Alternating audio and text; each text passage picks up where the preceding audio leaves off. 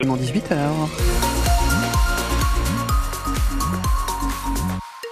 18h, les infos, Sarah Satel-Rago. Bonsoir Sarah. Bonsoir Stéphanie, bonsoir à tous. Le gouvernement veut calmer la colère à trois jours du Salon de l'agriculture. Gabriel Attal est revenu ce matin sur les mesures déjà prises. Le Premier ministre a aussi fait quelques annonces, et notamment la création d'une nouvelle loi Egalim d'ici l'été. Texte de 2017 censé garantir les revenus des agriculteurs. L'un de ses architectes, le député Renaissance manchois Stéphane Travers, ministre de l'Agriculture à l'époque, voit plutôt d'un bon oeil cette évolution on a besoin de faire évoluer la loi de façon euh, permanente parce que on le sait, euh, l'agriculture c'est euh, un secteur, des filières qui sont en mouvement perpétuel et en évolution perpétuelle. Et donc on a besoin d'avoir des outils législatifs qui soient adaptés au temps et au moment où nous sommes. 2017 est une période différente de celle que l'on connaît aujourd'hui à plein d'égards et l'actualité n'est pas la même sur de nombreuses filières. On a des filières qui ont su utiliser l'outil Egalim et qui aujourd'hui ont, de bons résultats ou de meilleurs résultats.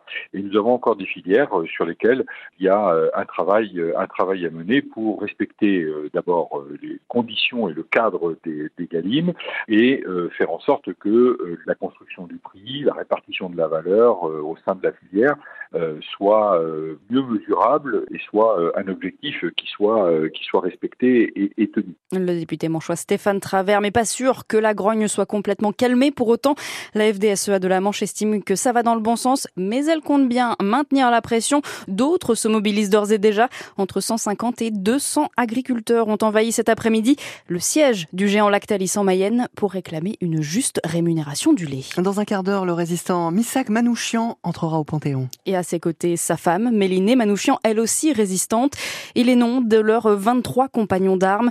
Missak Manouchian a été euh, fusillé au Mont Valérien par les Allemands le 21 février 1944.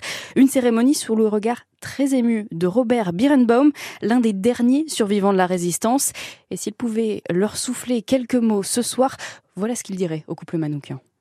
Ah, je leur dirais bravo d'abord, un homme d'une intelligence remarquable. Quand je pense que c'est un poète, un type qui a aimé la France, qui l'a dit, qui s'est battu pour elle, comme nous tous, c'est très émouvant c'est une récompense que j'avais jamais imaginée. J'ai pas fait ça pour avoir des médailles.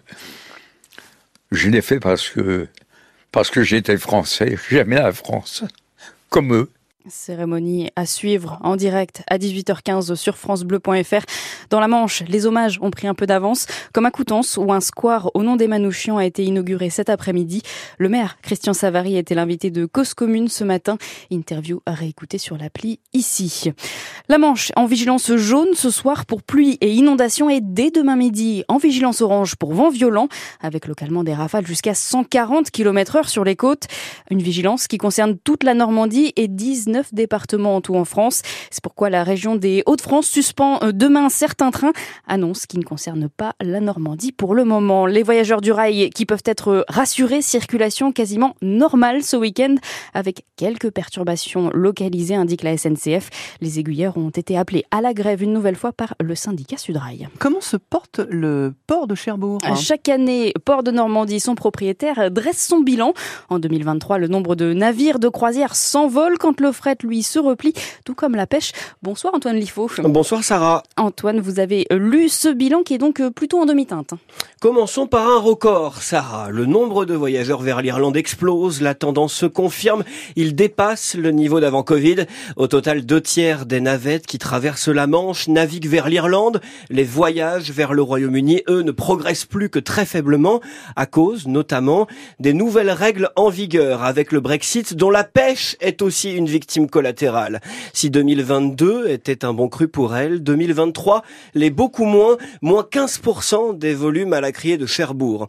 De nouvelles réglementations qui font mal aussi au transport de marchandises. Celle vers le Royaume-Uni en partance de Cherbourg recule cependant. Cependant, tout n'est pas si noir pour le fret. Record du nombre d'escales en 2023